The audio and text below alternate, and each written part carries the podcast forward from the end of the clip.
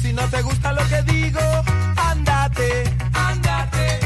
Si no te gusta lo que hago, andate, andate.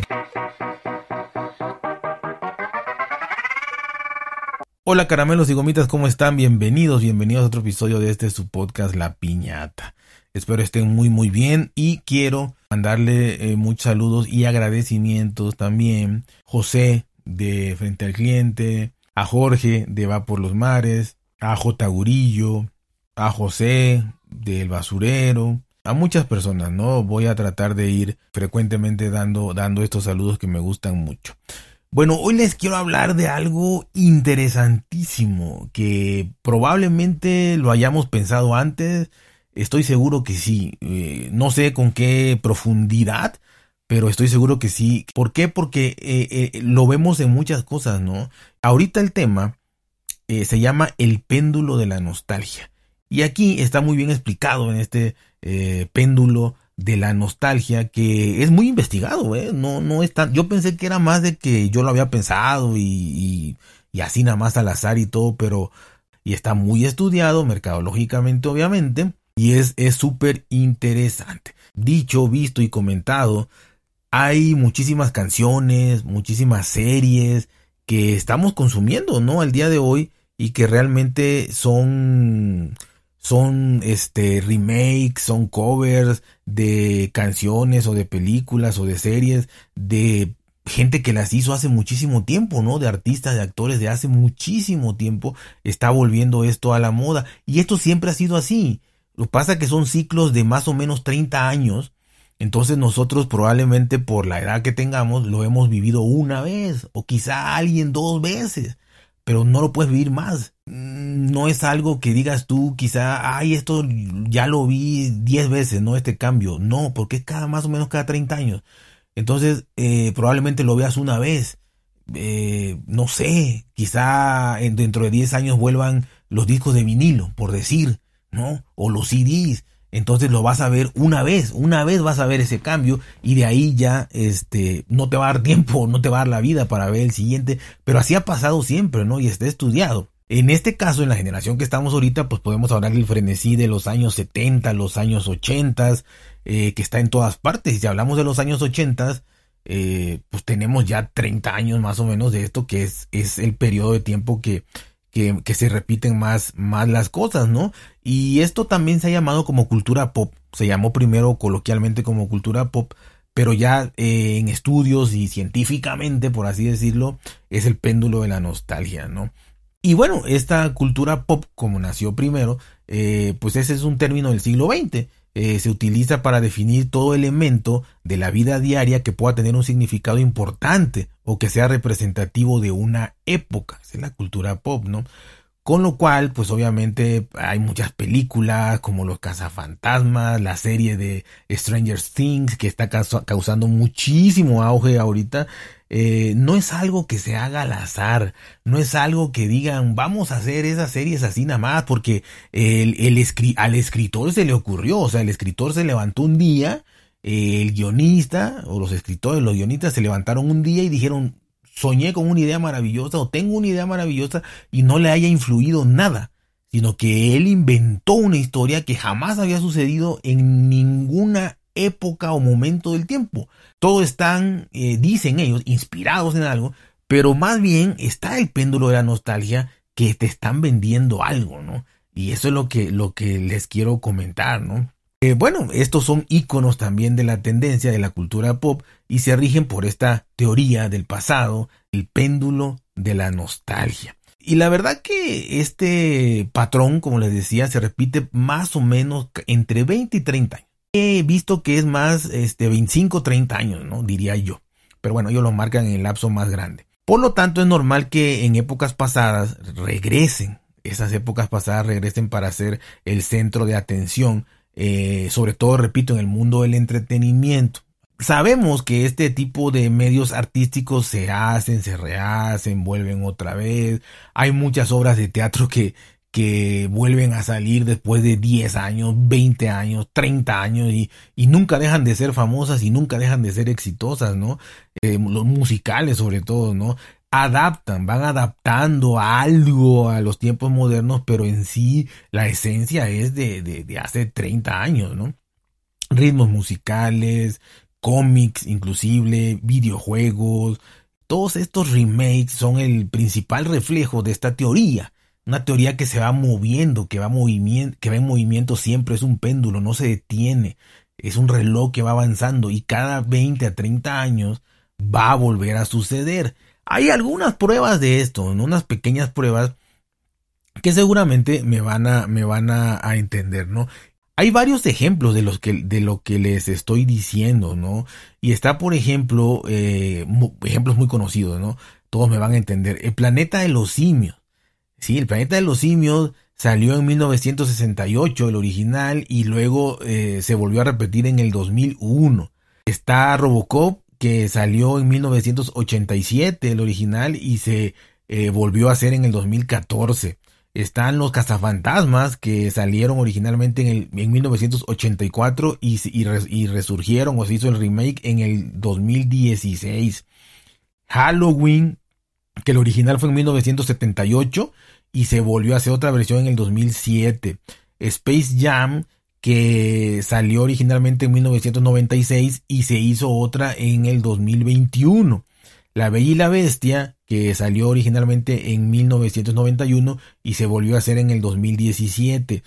Todas las diferencias son eh, de 33 años, la que más, que es el planeta de los simios, hasta 25 años, que es Space Jam. Entonces, por eso yo les digo que es, para mí es entre 25 y 30 y tantos años, ¿no? Son películas que todos conocimos, y no las, vi, las vimos, pero sí las conocimos, y pues está la muestra, ¿no? De que es exitoso y de que sigue pasando y sigue pasando. Así que a nadie se le ocurrió esas historias, sino que las adaptaron, eh, ya sea con cosas más del presente, en su momento, o otros actores, o otros escenarios, lo que sea, pero la historia es la misma, ¿no? Pero siempre siguen una historia y un formato. Siempre con ese formato, con esa, eh, esos iconos, esas historias, esos detalles que te van a taladrar en la mente eh, de una manera muy, muy importante en el área de los recuerdos, ¿no? Eh, todo esto, repito, es el péndulo de la nostalgia y que rinde homenaje a una cultura con más de tres décadas de antigüedad. Y de estos ejemplos que les di, ahorita, en la actualidad, porque eso ahorita, hay dos ejemplos aquí. Uno es Stranger Things. Esto, esto tan famosísimo, Stranger Things, pues es la serie de misterio de Netflix, ¿no? Eh, que sigue los extraños acontecimientos ocurridos en un lejano pueblo de Indiana, ¿no? Esto es un clarísimo homenaje a la década de los 80 no solo porque la trama está ambientada también en 1983, o sea, aquí, ni siquiera lo modernizaron, en, en el 83 está la trama, sino que además cada una de las escenas hace referencia a obras de culto de los años 80. Aparte, todo está planeado, digo, todo está finamente hilado para que te llegue a la nostalgia, ¿no? Eh, de hecho, existe un, video y específico compilación de todos estos patrones repetitivos de la serie que nos dice un poquito de lo que, de lo que ha sido Stranger Things o lo que es y lo que hace eh, referencia constante a todas estas cosas para que pues nos, nos llegue a la mente todos estos recuerdos, ¿no? Hace mucha referencia en escenas de E.T., es de 1982, eh, de Steven Spielberg, hace mucha referencia a, música ochentera, mucha, mucha referencia a música, ochentera. Eh, obviamente eh, aquí son detalles, ¿no? Eh, si nos clavamos en la, en la serie y demás, y sobre todo si de suspenso, misterio, probablemente la música ni nos acordemos cuál fue, ni le pongamos mucha atención, solo ambienta, pero no estamos atentos a la música, no estamos atentos a estos detalles del IT y de todo lo demás, ¿no? Está también eh, muchos puntos que agarraron de, otra, de otras películas de terror icónicas como Alien de 1939, como Poltergeist de 1982, como Firestarter de 1984 o Pesadilla en la calle Elm en 1984.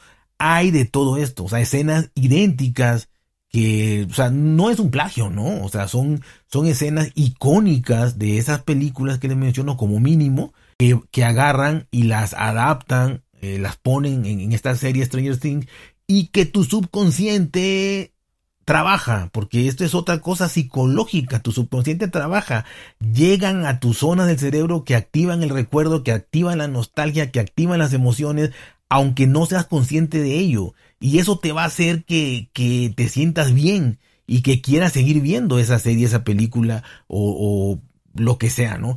Y te va a tener recuerdos, la música y todo, aunque no seas consciente. Entonces todo esto tiene que ver con muchísimas cosas interesantes. También está la de Volver al Futuro, una película de 1985, original de Back to the Future, es otro ejemplo del péndulo de la nostalgia, ya que incluye muchas, muchas referencias igual a, toda esta cultura pop, ¿no?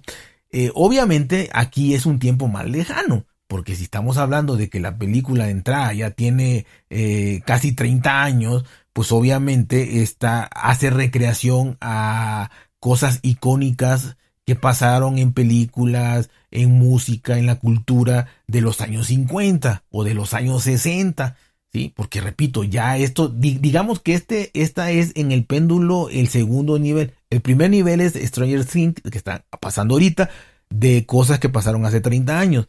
Volver al futuro eh, son cosas que, que pasaron hace 60 años, ¿no? y que vimos hace 30 años. Entonces, creo que son las dos generaciones que podemos ver, las dos, los dos péndulos de nostalgia que podemos ver, porque repito, ya sería muy extraño que alguien viera una tercera, ¿no? Así que eh, esto se ha dado, se ha dado, ahí están los dos ejemplos, se ha dado y se sigue dando y se seguirá. ¿no? En, esta de Volver al Futuro, eh, por si alguno la vio, la recuerda, porque repito, son de los años 60, está una película que se llama Time Machine de 1960, de, de, donde se inspiró muchísimo y sacaron muchísimas escenas eh, en Volver al Futuro. Está también cámaras de video JVC, amplificadores CRM, eh, que era la tecnología de punta en, esos años. Yo la verdad, eh, JVC pues sí, pero CRM no sé qué sea. Pero repito, ya estamos hablando de los años 60, 50 y todo esto es lo que, lo que va pasando, ¿no?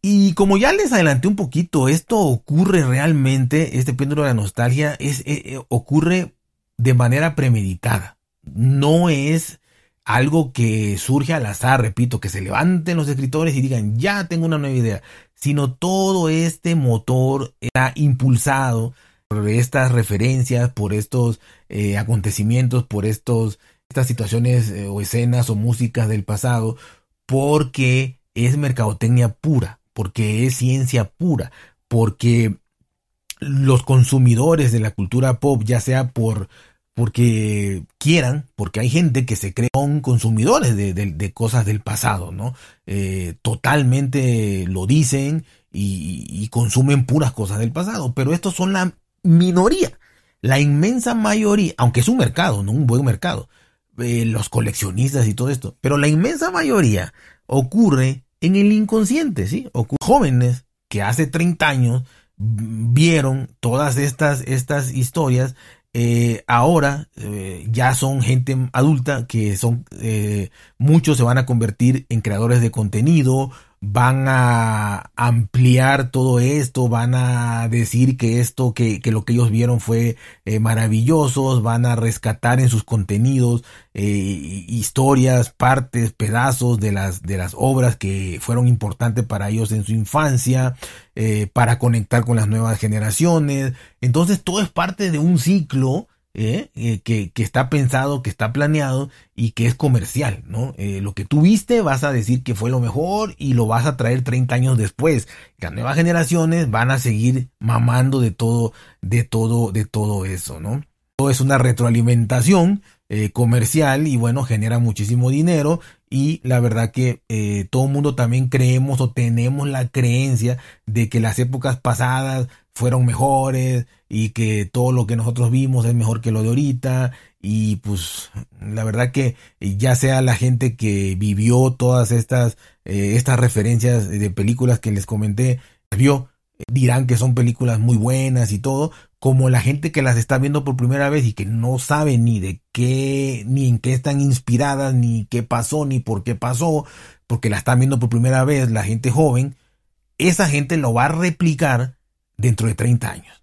Lo va a replicar ya sea con comentarios, con lo que existas dentro de 30 años que es, es inimaginable de tecnología, en las redes que haya o en las formas de comunicación o en todo, van a volver a repetir lo que están viendo ahorita por primera vez. Así que eh, no es necesario que hayas vivido ya una etapa del péndulo de la nostalgia, sino que aunque lo vivas por primera vez, lo vas a tender a repetir tú, inconscientemente o conscientemente, dentro de 30 años aproximadamente. Es una regla ya, ¿no? Que tienen los estudios de cine, los anunciantes, los mercadólogos y todo esto eh, desde hace mucho tiempo, ¿no? Y que, y que quizás muchos desconocíamos, ¿no? Son, son beneficios económicos, todo esto de la nostalgia, ¿no? Ya les había dicho que la nostalgia vende, se lo dije apenas, la nostalgia vende y, y vende muchísimo muchísimo. Si se dan cuenta, las cosas para niños, para bebés, son caras, son más caras. Una ropa para bebé es más cara que una para adulto, pero,